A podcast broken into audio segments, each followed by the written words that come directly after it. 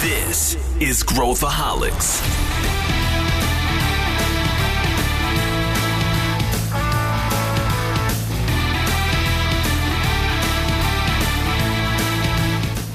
Olá, aqui é Pedro Weingärtner, sou o CEO da ACE e esse é Growthaholics, o podcast para quem adora inovação e empreendedorismo. Você sabe o que, que significa CX? Customer Experience? Pois é, esse episódio a gente vai mergulhar nesse tema com duas pessoas de peso e a gente vai discutir onde que começa, onde que termina a jornada de CX, o que, que significa isso na prática, o que, que significa isso para os negócios, e a gente termina o episódio falando sobre 2021. O que, que esse mundo que mudou em 2020 impacta nas tendências para 2021 e o que, que a gente deveria se preocupar. Então fica ligado nesse episódio.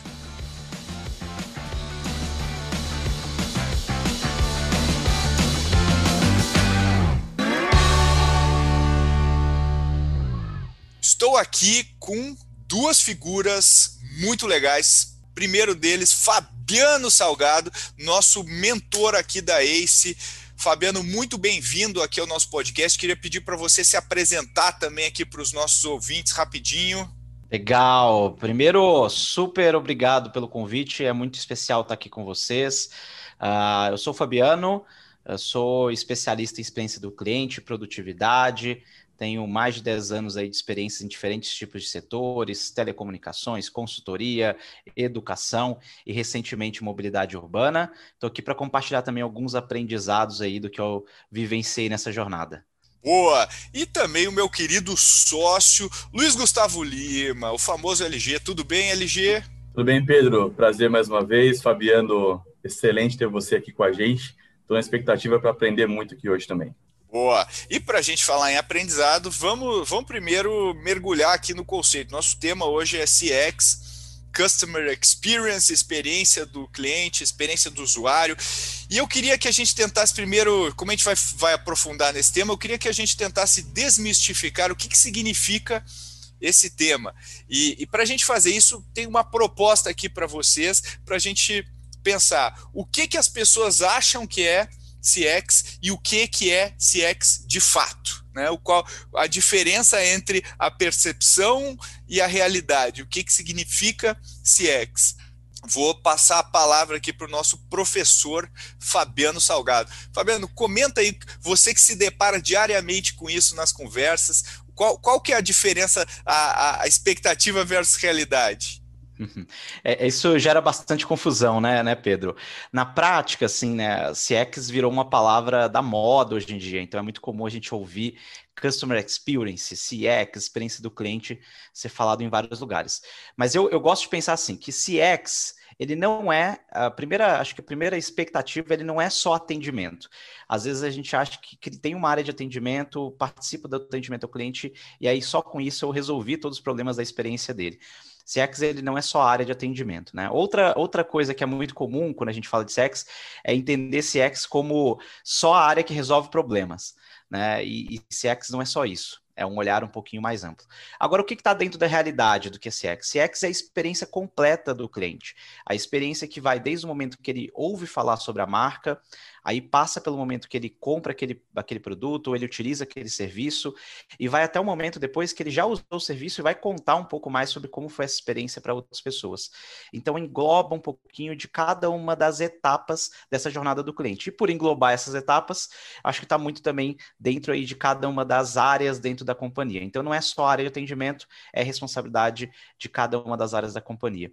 E não é só resolver problemas, é de fato gerar uma experiência diferenciada desse cliente com a marca e com a empresa. O LG, o, o eu estava fazendo uma reflexão outro dia, né, olhando o site da Amazon. O site da Amazon é feio que dói. É um site feio e sempre foi muito feio, né? É um site feio. E eu imagino a gente, um, um, grupo de diretores de uma empresa brasileira aprovando o design de, do site e as pessoas apresentando o site da Amazon, o cara não gosta da, da cor, está muito pobre, tem que ter um pouco mais de interatividade, sei lá, os caras comentando todas essas coisas. No entanto, a Amazon é o ícone de CX, prova de que CX não é só a parte, né, a, a, parte estética, a parte do design, aquela coisa que a gente gosta de compartilhar no case, mas todo o conjunto da experiência que transformou a Amazon numa empresa multibilionária. Então, o que, que você acha, LG, com você que conversa aí nas trincheiras também, do que, que as pessoas te dizem e, e a vida real, a realidade mesmo do, do, do CX? Bom, primeiro que esse é um ótimo exemplo, né? Muito bom exemplo. O site da Amazon realmente é muito feio. Eu estava lembrando de uma coisa aqui, Pedro, tem uma lá no MBA tem uma aula que eu dou que, que eu destrincho essa eu tiro esses paradigmas, essas verdades até então estabelecidas das empresas mais inovadoras de como elas de fato se comportam, diferenciais estão, né? E um dos slides é a versão número um do site da Amazon, que não é muito diferente do que é hoje. Você falou, lembrei na hora. É muito parecido. Você olha lá o Facebook, o Spotify, você olha os outros, é muito parecido com o que é hoje. Então, de fato, é, é uma mudança, inclusive, de modelo mental, do senso comum, né? De entender hoje CX, como o Fabiano estava dizendo, mas eu vou implementar um pouco o que o Fabiano disse, que é as pessoas tendem hoje, por conta do modismo que o Fabiano citou, a achar que CX tem a ver com outras duas siglas, né? Que ou é o UX UI, como isso se comporta com tecnologia, como que eu trago design de experiência para o meu consumidor, para o meu cliente no site, essas coisas todas. Eu acredito o seguinte, pessoal, que eu acredito o seguinte, que dá para voltar uns dois, três passinhos para trás aí nesse conceito, porque do ponto de vista é, bem pragmático mesmo de entregar o CX para o cliente, como o Fabiano estava dizendo, que faz sentido olhar os PCS, que são os pontos de contato com a empresa ou com a marca. PCM, pontos de contato com a marca. Porque se a gente está falando de experiência do cliente, de entregar e gerar valor para esse cliente na ponta, para mim, eu digo, inclusive eu digo isso aqui no Cortex, né? Lembrando para quem não está acostumado, para quem está ouvindo pela primeira vez o podcast, Cortex é a nossa empresa de inovação, onde a gente transforma empresas tradicionais em empresas inovadoras. Então, a gente fala o seguinte, que CX, para mim, em Cortex, é desde o momento inicial, onde o potencial cliente entra em contato, por exemplo, com um podcast nosso, com conteúdo nosso no LinkedIn, com o nosso blog ou com alguma palestra nossa em algum lugar, até a emissão da nota fiscal lá do nosso departamento financeiro, nosso analista de finanças que liga lá para o comprador e discute a data de pagamento da nota fiscal. Toda essa jornada, na minha opinião, é SX e a gente tem que cuidar dela com bastante carinho. O LG, e, é, e é até legal você ter falado isso, porque acho que o grande desafio hoje, que eu percebo em geral, é que ainda é difícil a empresa entender todos esses pontos de contato durante a jornada de forma muito clara ela tem muita clareza de alguns, né? Então sabe que a área de atendimento vai ter um, sabe que o ponto de venda vai ter outro, mas às vezes ela esquece de que de olhar outros pontos do contato que são tão importantes quanto para você gerar essa experiência completa, né? Seja rede social, seja a forma como está comunicando em um determinado espaço de mídia e assim por diante. Então acho que isso é bem legal também pensar, né? Muito bom ponto, Fabiano, porque inclusive aproveitando isso, é interessante, né? Porque a gente está aqui nos momentos iniciais desse podcast, desse episódio, e a gente está ainda discutindo conceito preliminar do que é CX. Se a gente pegasse o senso comum que, que, que, hoje acontece no mundo corporativo, vai, ou no mundo das startups, enfim, a gente já iria direto para o UX, por exemplo, direto para o conceito de CX, estricto senso digital. Mas não, se você não tem clareza, como você está reforçando agora, dos seus pontos de contato, qualquer coisa que eu faça após já tem uma chance gigante de estar errado porque eu posso perder algum ponto extremamente importante da jornada, que talvez não seja tão grande a ponto de ser super perceptível como é um site, mas que ele tem tamanha relevância e importância para o meu cliente que eu estou negligenciando por falta de conhecimento e mapeamento. É verdade, Perfeito. concordo. Perfeito. E, e assim, se, se, a gente for pegar, é, é, e assim, verdade seja dita, a gente é muito ruim em CX no Brasil. A gente é muito ruim em CX no Brasil e a gente é muito ruim de colo em colocar o cliente no centro no Brasil, em pensar no cliente.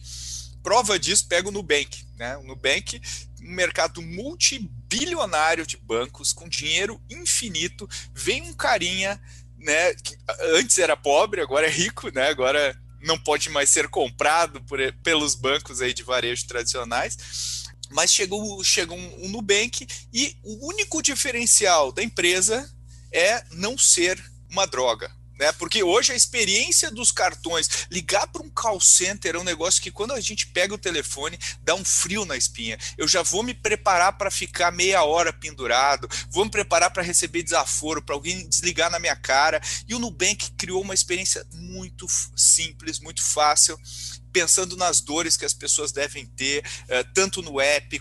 Então, assim, se você for olhar toda a experiência inicial do Nubank, hoje ele já está bem mais refinado, era simplesmente fazer o, o, óbvio dentro da jornada, dos pontos de contato.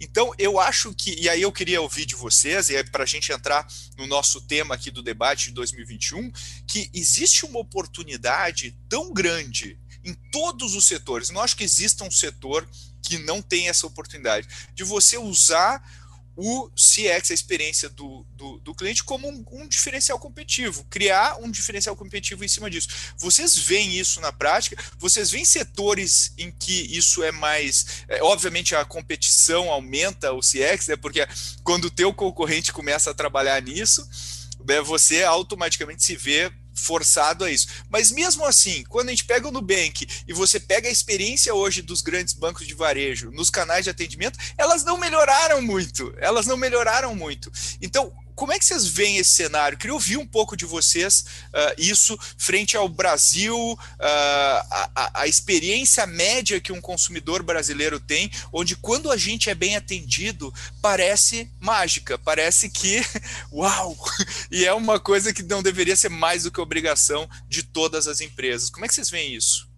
É, ao meu ver, assim, Pedro, acho que o Nubank ele, ele, ele conseguiu trabalhar bem, né? E, e, até eu vou dar um passo atrás também, porque quando a gente fala de experiência do cliente, aí, independente se a gente vai falar de tendências, a gente vai falar do que está acontecendo agora, a gente vai falar de uma jornada que ela é, tem um, um padrão meio estabelecido, que é o seguinte: quando o cliente entra em contato comigo, a primeira coisa que ele quer é que eu resolva o problema dele, né? Assim, que, e é independente do. Quando eu falo resolver o problema, não é só quando ele tem um problema de fato, mas se ele quer comprar um produto, quer comprar um serviço, ele precisa encontrar esse produto, né? Usar o serviço, ele precisa conseguir garantir que esse serviço uh, aconteça da forma como ele espera.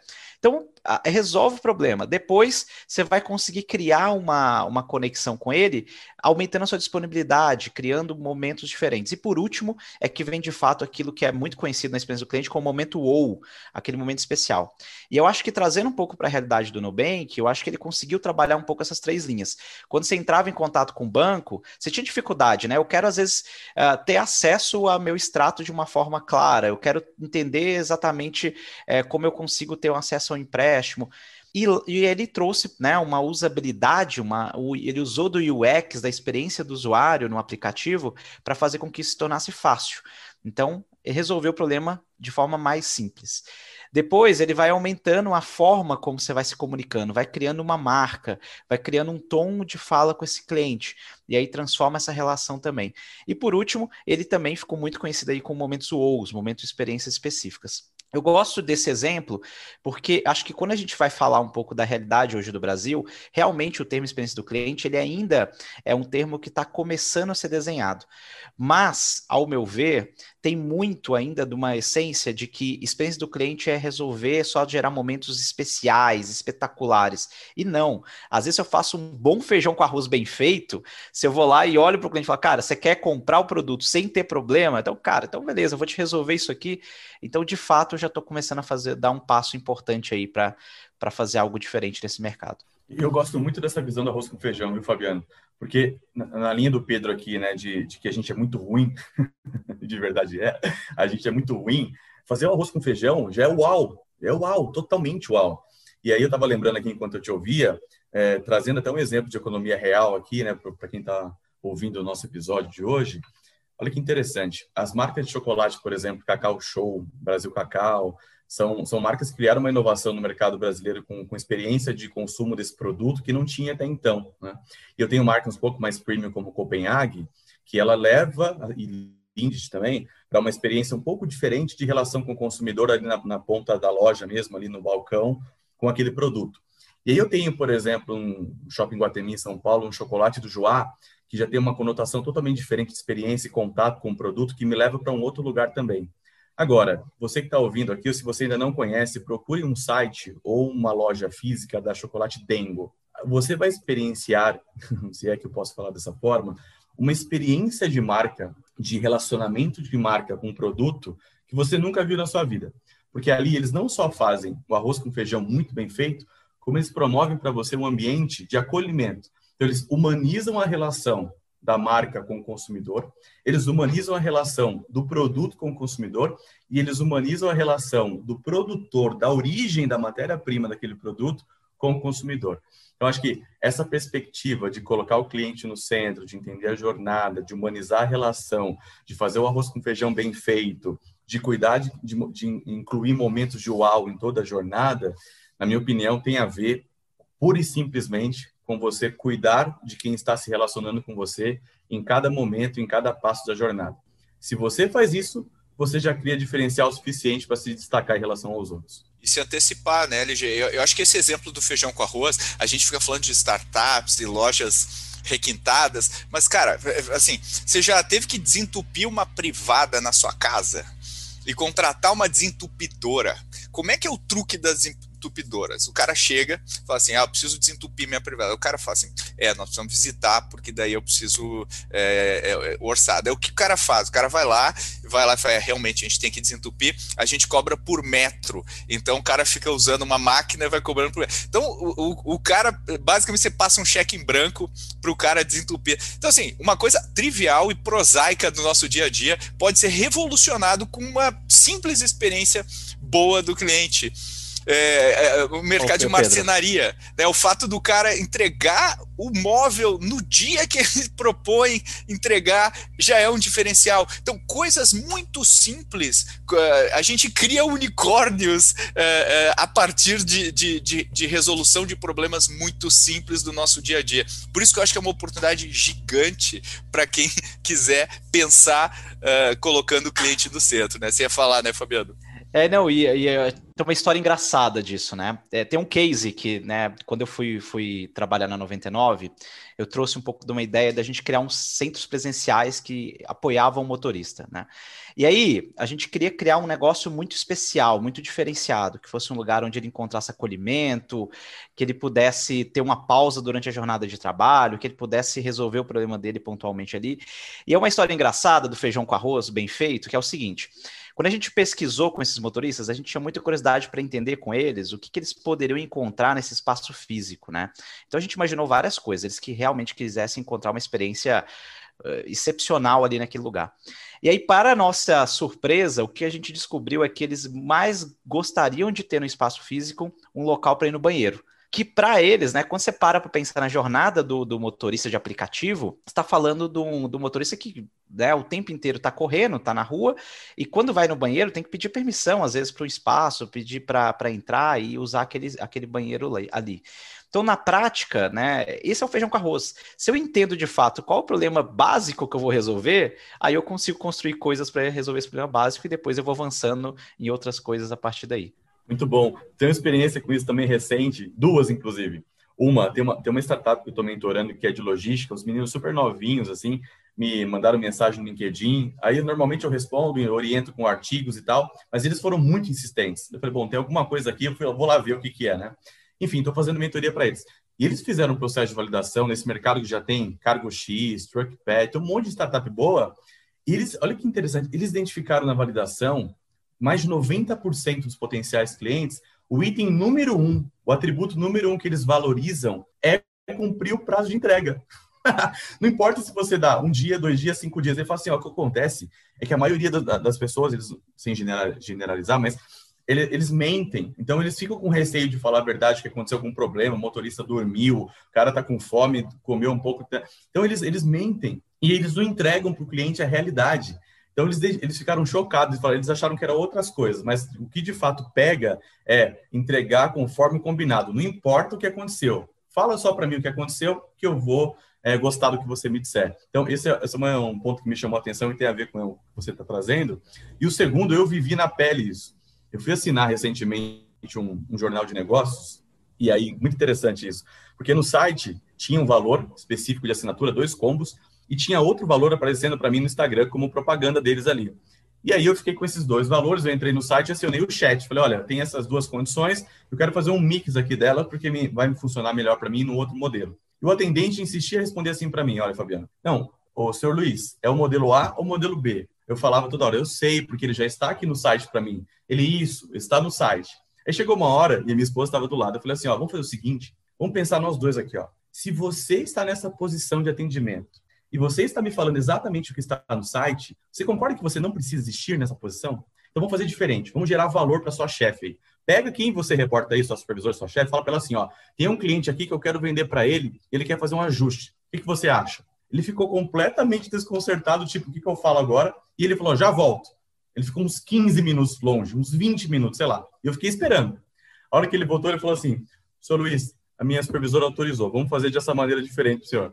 Eu falei: tá vendo? Você gerou valor para ela, você vai ajudar ela a bater a meta dela. Então, a gente não pode robotizar o atendimento, a gente não pode produtizar nesse nível a relação com o cliente. Eu preciso, de fato, fazer a coisa acontecer de um jeito um pouco mais cuidadoso. Eu, eu me lembro quando uh, a gente começou a tentar exportar software no, no Brasil, para Estados Unidos e etc, porque era bem mais barato, ainda é, né? É, os americanos, quando fechavam com os brasileiros, falavam que a gente tinha o Brazilian Yes. O Brazilian Yes era, ah, vocês fazem é, tal, dominam tal tecnologia? Yes. Vocês conseguem entregar na data tal? Yes. E aí, quando chegava, na, fechava o negócio, na hora do, do vamos ver, o cara é, veja bem, deu problema aqui e tudo mais. Então, simplesmente evitando o Brasilianese, botando uma pitadinha de alemão, de japonês aqui na nossa equação, já em muitos casos, né, pegando uma pirâmide aí que nem o, o Fabiano falou, resolvendo a parte de baixo, básica ali, a gente já consegue se diferenciar no mercado. Olha a oportunidade que a gente tem. E aí eu queria pivotar aqui nossa conversa para tecnologia. Então, eu me lembro quando eu era pequeno, é, perto da minha casa eu tinha o bar do, do seu Antônio. O seu Antônio, ele era ótimo, ele conhecia minha família, e aí eu ia lá comprar uh, as coisas, não tinha dinheiro às vezes para pagar, eu falava, não, botava aqui no caderninho, levava uma coisa para minha mãe. O seu Antônio era maravilhoso e atendia super bem e tal. Uh, quando a, quando a gente coloca a tecnologia no, no, na equação, a, a ideia é que a gente proporcione um atendimento do seu Antônio em escala certo? É como que a gente escala o atendimento seu Antônio. E eu vejo muita gente usando a tecnologia como redução de custo e não como potencialização da experiência do cliente. Eu vou dar um exemplo. Quando fala de chatbot, então quando o business case básico de chatbot nas organizações é a gente gasta tanto com as PAs de atendimento aqui, se a gente botar um chatbot a gente reduz 50% das PAs, então tem um gain aqui, tem um ganho, só que isso aí é uma destruição de valor e, e, enquanto ele está, porque ninguém quer falar com chatbot né? Então, assim, ou você prefere um atendimento humano ou um atendimento chatbot? Todo mundo vai preferir humano, porque chatbot não entende as coisas, ainda tá ruim. Eu acho que o chatbot pode, né, está se tornando melhor, e acho que tem casos específicos que ele, que ele pode ser uma ferramenta muito valiosa. Mas o que eu queria perguntar para vocês aqui, quando a gente coloca agora no paradigma que a gente está atualmente dos negócios, a gente está colocando a tecnologia para a gente conseguir escalar a experiência do cliente. Como é que vocês acham que a gente está nesse critério? Eu já dei uma pista da minha percepção em vários dos casos, mas eu queria ouvir de vocês assim, como que a gente usa a tecnologia para potencializar o UX? O que, que vocês acham? Ó, assim, do, do, meu ponto de vista, né, quando a gente fala da, da tecnologia, é, a tecnologia é um meio, né? Eu, eu gosto de pensar isso, porque quando você você, usa, você não usa a tecnologia como fim, você usa para alcançar alguma coisa e ela realmente ela pode servir para isso. Eu gosto de entender o cenário de hoje meio da relação que quer dizer, uma, mais uma letrinha aí para a sopa de letrinhas quem está ouvindo, né? Que é o O2O, que é o offline para online ou online para offline. Eu gosto meio de fazer a mistura dos dois, porque, no geral, né, o público brasileiro é um público que gosta de se relacionar presencialmente e tem sofrido muito durante a pandemia que a gente tem vivido por causa do distanciamento social. Só que essa é uma relação que, quando eu olho agora, até já puxando um pouquinho a tendência para o futuro, não é algo que necessariamente vai mudar. As pessoas ainda necessitam se relacionar presencialmente. Só que a tecnologia precisa acontecer para escalar as coisas. Então, pensando um pouco nesses dois cenários, eu gosto muito de pensar no modelo mais híbrido entre tecnologia e relação. Eu acho que esse modelo híbrido acontece de duas formas. Uma, quando você consegue criar muito claramente o modelo de tecnologia escalável e consegue criar uma marca clara que se comunica com as pessoas, e aí não é robotizado, eu estou falando com aquela marca, com aquela pessoa, e acho que dois cases muito fortes hoje são o Nubank e a Magalu.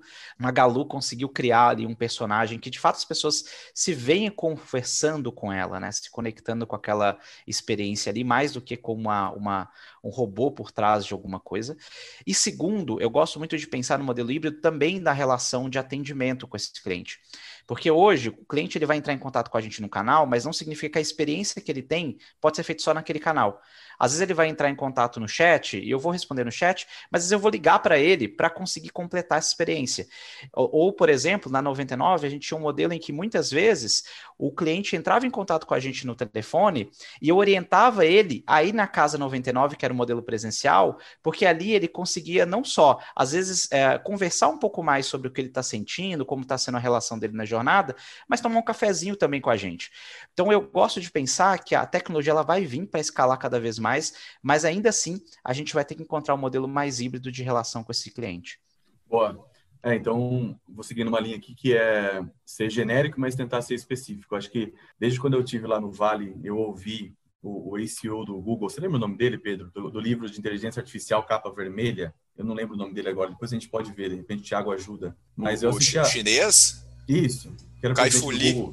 Kai Fu Lee, que escreveu o livro Inteligência Artificial e tal. Eu assisti uma palestra dele lá no Vale do Silício, que basicamente ele mostrava, isso há, isso há quatro anos, eu acho, quatro, três anos, que mostrava que a inteligência artificial ia dominar o mundo completamente, né? E essa semana saiu, semana passada saiu um estudo bem interessante sobre unbundling é, do mundo todo, né, de negócio que você faz bundling ou unbundling, que é juntar ou fragmentar negócios, e parte desse estudo mostrou o que a inteligência artificial está fazendo a ponto de criar novas faces que não existem, não são pessoas reais, mas que por aprendizado de máquina, enfim, inteligência artificial, machine learning, ela conseguiu fazer isso. Então, o que me parece é que esse negócio está numa crescente absurdamente grande, que em um pouco espaço de tempo ele deve fazer mais parte da nossa vida do que a gente imagina, e talvez aqui seja um caminho de de aumentar exponencialmente a experiência do cliente do que diz respeito à tecnologia para dar escalabilidade. Mas tem um outro ponto também que está um pouco mais na nossa realidade, que é, trazendo o, a citação do Magalu que o Fabiano fez,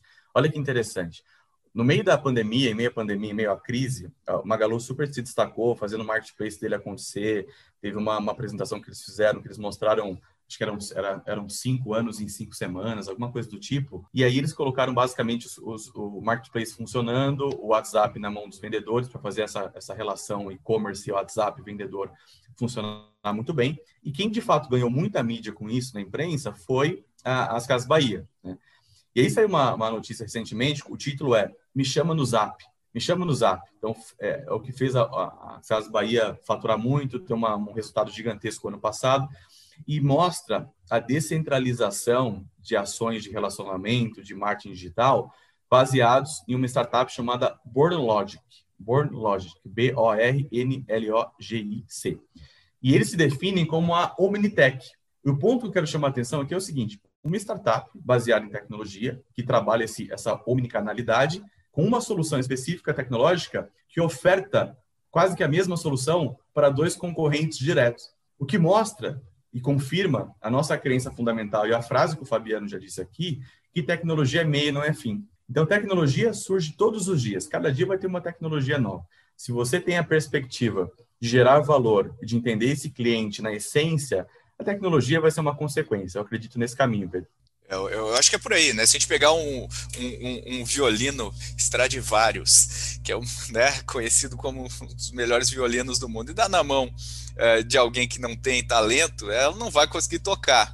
Então, para fazer uma orquestra bem feita, precisa ter um, um bom maestro, bons instrumentos, uma boa música, ensaio, trabalhar para que a gente é, é, tenha o resultado final. Não é um amontoado de tecnologias que vai fazer uma empresa tocar uma boa sinfonia. É o, a orquestração dessas tecnologias é, em prol de um resultado, de um objetivo final. Então, acho que é isso que muitas vezes falha. E falando de, de orquestração de resultado final, é, o, o, Fabiano falou alguns exemplos, deu o exemplo do Magalu, a gente falou do Nubank e tal, mas uh, que outros exemplos de empresa são, são, são referências, não necessariamente referências, mas bons exemplos aqui no Brasil de CX, né? Quem é quem que é bom, quem que, quem que entende o seu cliente bem e pode ser exemplos talvez não tão conhecidos aí do grande público, mas o que, que vocês têm aí que, que vocês poderiam compartilhar? Vamos começar aí com, com o Fabiano. O que, que, você, que, que você vê aí, Fabiano? O que, que é legal?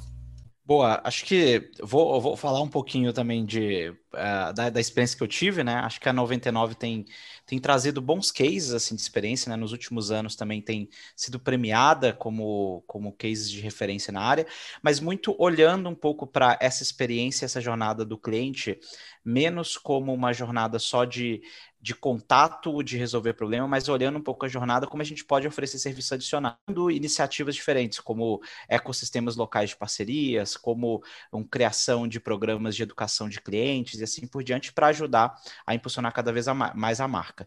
Além da 99, eu acho que tem alguns outros cases bem interessantes, né?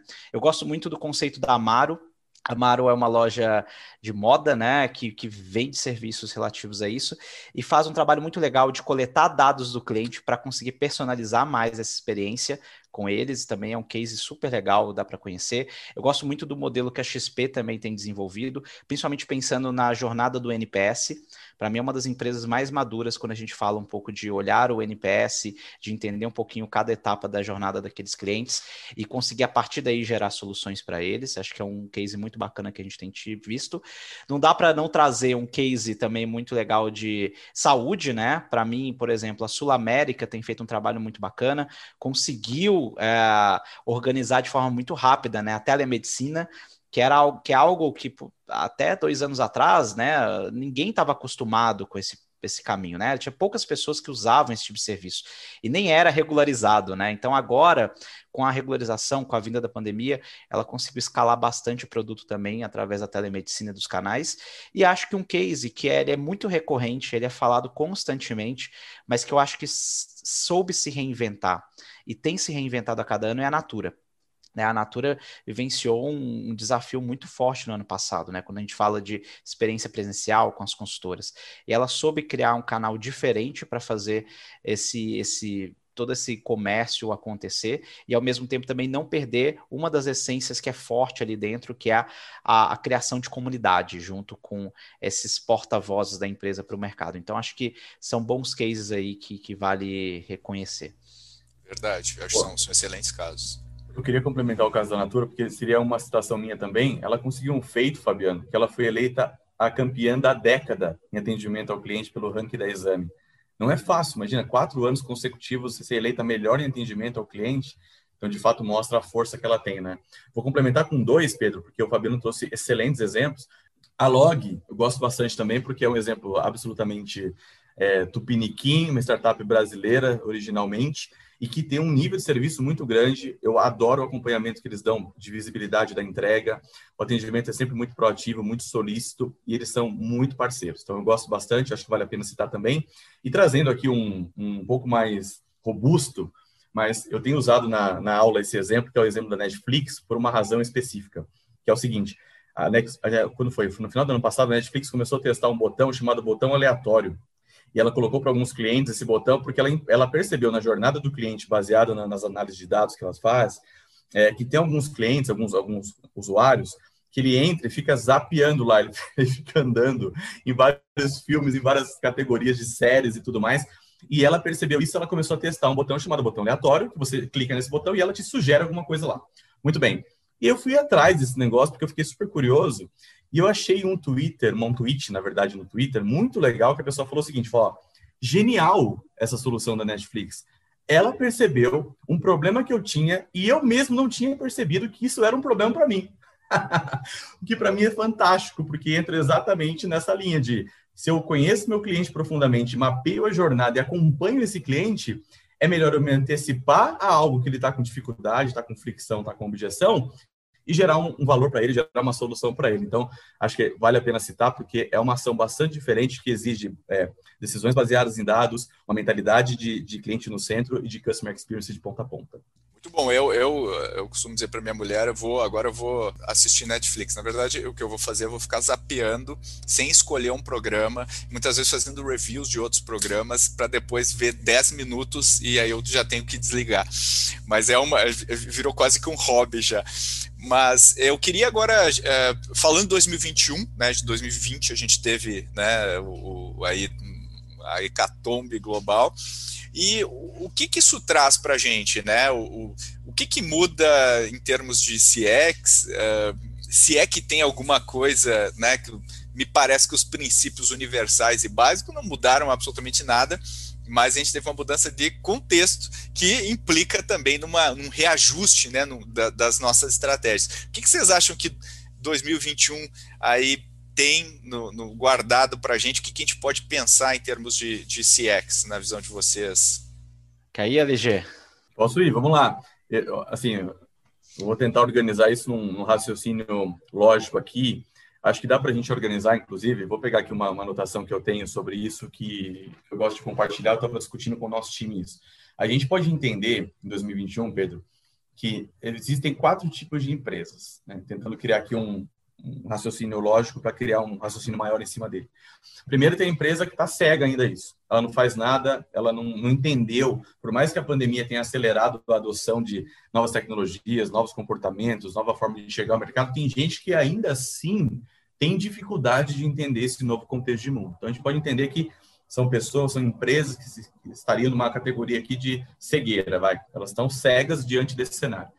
Tem uma outra categoria que é a categoria das empresas que reconhecem que precisam melhorar, que entendem que precisam fazer alguma coisa em relação a isso, mas elas não possuem uma estratégia clara, um plano claro de como fazer isso acontecer. Isso me parece ser uma ação mais nociva, estrategicamente falando, porque ela é consciente do problema, porém inconsciente da solução. Um, uma terceira categoria seria as empresas que já são competentes. Elas dedicam tempo para fazer isso, tem gente dedicada olhando, tem vários esforços, tem investimento para fazer isso, tem estratégia para fazer isso. Agora, ela peca nos processos, nos ciclos de feedback, na mensuração desses resultados, no, no, no retroalimentar o processo, talvez no, na proatividade das pessoas que estão diante do consumidor, do cliente ou do usuário. Enfim, são, são empresas boas que estão fazendo, tem, tem coisas rolando, são competentes, porém estão pecando na parte final ali. Talvez se tivesse que resumir um pouco do que a gente falou até agora, na parte de humanizar essa, essa, esse vínculo de on-off, de humanizado, de tecnológico, enfim, talvez faça sentido pensar dessa forma. E uma quarta categoria, que já são as empresas maduras, são as empresas que têm tudo isso que a gente falou aqui e que elas operam muito bem, usam feedback de cliente para retroalimentar o processo e tudo mais. Então, casos como a Natura que a gente citou, como o Nubank e todas as outras que a gente deu como exemplo aqui, se enquadram nessa categoria. Aqui em Cortex, a gente lançou recentemente para nossa equipe, baseado nos dados que a gente tem, baseado nas nossas crenças, nos nossos valores, na forma que a equipe entende ser um CX Ace Cortex, a gente lançou seis padrões de atendimento, que inclusive eu vou compartilhar com vocês aqui em primeira mão. Todos eles estão baseados em confiança, em eficiência, em gerar valor para o cliente. O primeiro deles é coerência com o trato, com o relacionamento com o cliente. Aquilo que a gente se compromete, a gente entrega, a gente é coerente com o que a gente fala e combina. Segundo, confiança interna e externa. Não existe um time que trabalha junto, existe um time que confia um no outro. E se eu tenho um time de alta performance que confia um no outro, eu vou certamente entregar valor para o meu cliente, porque aquilo que eu cuido em casa, eu também vou cuidar fora. O terceiro ponto é eficiência e alta performance. Eficiência e eficácia, fazer certo o que tem que fazer e fazer direito aquilo que eu sei que eu tenho que fazer. Alta performance é trabalhar junto, entregando valor para o cliente, gerando resultado na ponta. Quarto, compreensão do contexto do cliente Muitas vezes a gente se depara com problemas de comunicação no dia a dia, é assim o mundo todo. A gente tem uma, muitas vezes, desconexão daquilo que eu vejo com, com a minha lente, daquele contexto que eu estou enxergando, com o que o outro vê, com a lente do outro, com a forma que o outro vê. É importante para a gente esse princípio de compreender o contexto e onde eu me insiro nele. Quinto, comprometimento com as entregas, absoluta, incondicionalmente, eu gero valor para o meu cliente, custe o que custar, sendo muito positivo em toda essa jornada. E sexto, quando tudo isso dá certo, tudo isso para em pé e todo mundo faz direitinho o que tem que fazer, a gente encanta o cliente e faz uma jornada de customer experience perfeita de ponta a ponta. É um pouco disso. Sensacional, LG. Eu achei ótimas dicas. E aí já, já passo a bola aqui para o Fabiano também, já dá, já dá essa percepção aí do que, que vem em 2021. Se puder também compartilhar já as suas dicas também para de maneira geral aí para o pessoal, será fantástico. Legal, legal. Eu super concordo aí com a, com a tua visão, LG. E, e, eu queria acrescentar, talvez, algumas coisas que, que surgem depois da, da pandemia e que ficaram claras para mim nesse último ano, assim. Acho que uma, uh, para mim, é muito. Quando a gente fala de, de, de, experiência do cliente, cada vez mais, e com o avanço da tecnologia, os dados eles têm um papel muito importante.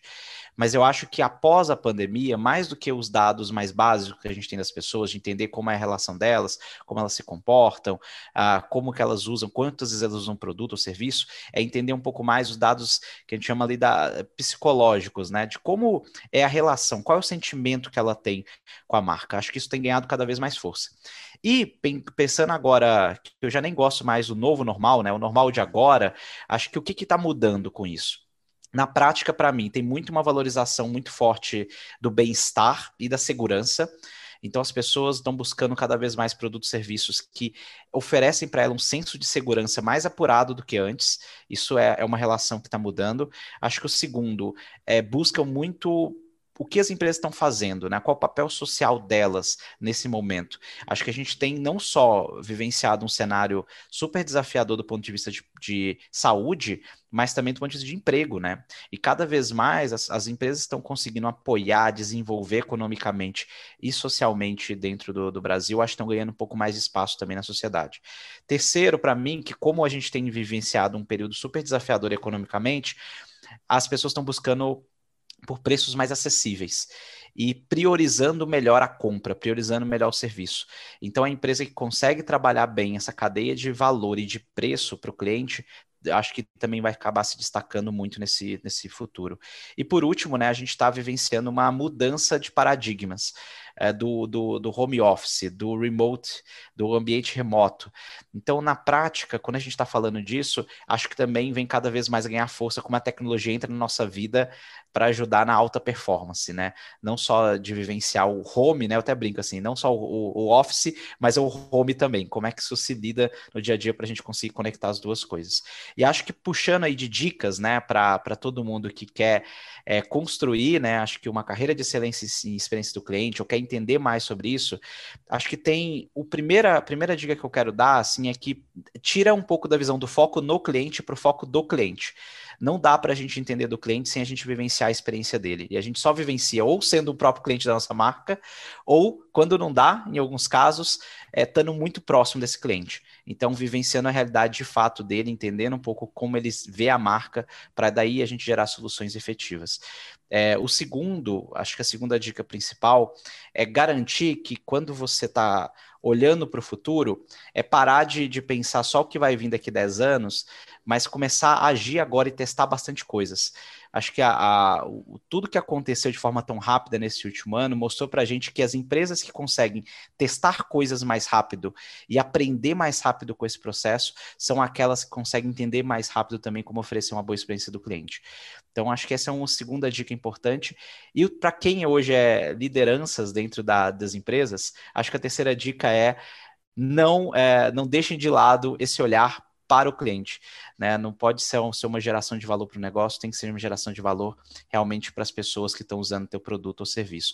Que acho que um pouco puxando o que o LG falou, acho que seguindo essa, essa cartilha aí dos seis pontos, é, isso também já vai gerar bastante valor para eles ali na ponta. Pô, fantástico, hein? Acho que quem pegou o bloquinho aí, esse é daqueles de bloquinho, né? O pessoal tirou muitos insights legais. É, eu, eu contribuindo aqui, né, tentando, tentando resumir algumas coisas também. Eu acho que no final do dia é, se o contexto mudou, né, mudou uma variável lá na ponta, mudou também é, várias outras é, variáveis do seu cliente. Então, se você não vai lá a campo entender o que mudou, onde que o sapato está apertando agora, você talvez continue provendo um serviço ou entregando um produto que resolve, mas ele passa a resolver parcialmente ou menos do, do que estava resolvendo uh, anteriormente. Então, agora, com, esse, com essa mudança de contexto, você precisa ir para a rua e reajustar, recalibrar né, o, seu, o seu processo. Com isso, eu gostaria de agradecer os meus dois debatedores do dia. Então, Fabiano, muito obrigado pela tua participação. Acho que foi super legal aqui. Eu tenho certeza que o pessoal tirou muitas informações bacanas desse, desse debate. Boa, eu que quero agradecer, sempre bacana falar um pouquinho desse assunto. E lembre-se, né, pessoal, acho que experiência do cliente é a bola da vez hoje e será a bola da vez no futuro. Então, dê atenção a isso, que, que com certeza seu negócio vai, vai cada vez mais ter sucesso. Show! E, meu amigo LG, obrigado pela tua participação, sempre trazendo cases legais e pontos de vista super importantes. Muito bom, obrigado Pedro, obrigado Fabiano. Para mim foi uma aula, aprendi um monte hoje. E você que está ouvindo, se a sua empresa não faz isso ainda, se a sua empresa não inova, se você acha que a sua empresa está atrasada em relação ao mundo novo, busque Ace Cortex, entra no site da Ace. É a empresa que mais ajuda as empresas tradicionais a inovarem, a se desenvolverem e atuarem num contexto de mundo novo, Fabiano, que demanda muito experiência do cliente, mas também fazer a inovação acontecer de verdade. Se você gostou desse episódio e quer aprender mais sobre esse assunto, não deixe de conferir o episódio 44, onde a gente discute como oferecer uma experiência digital de excelência, e também o episódio 63, onde a gente fala sobre Everything as a Service, o que, que isso significa e qual o impacto para as nossas vidas também não deixe de compartilhar esse episódio. A gente adora ver o seu tagueamento nas mídias sociais e principalmente quando você avalia com cinco estrelas o nosso podcast. Muito obrigado pela sua audiência.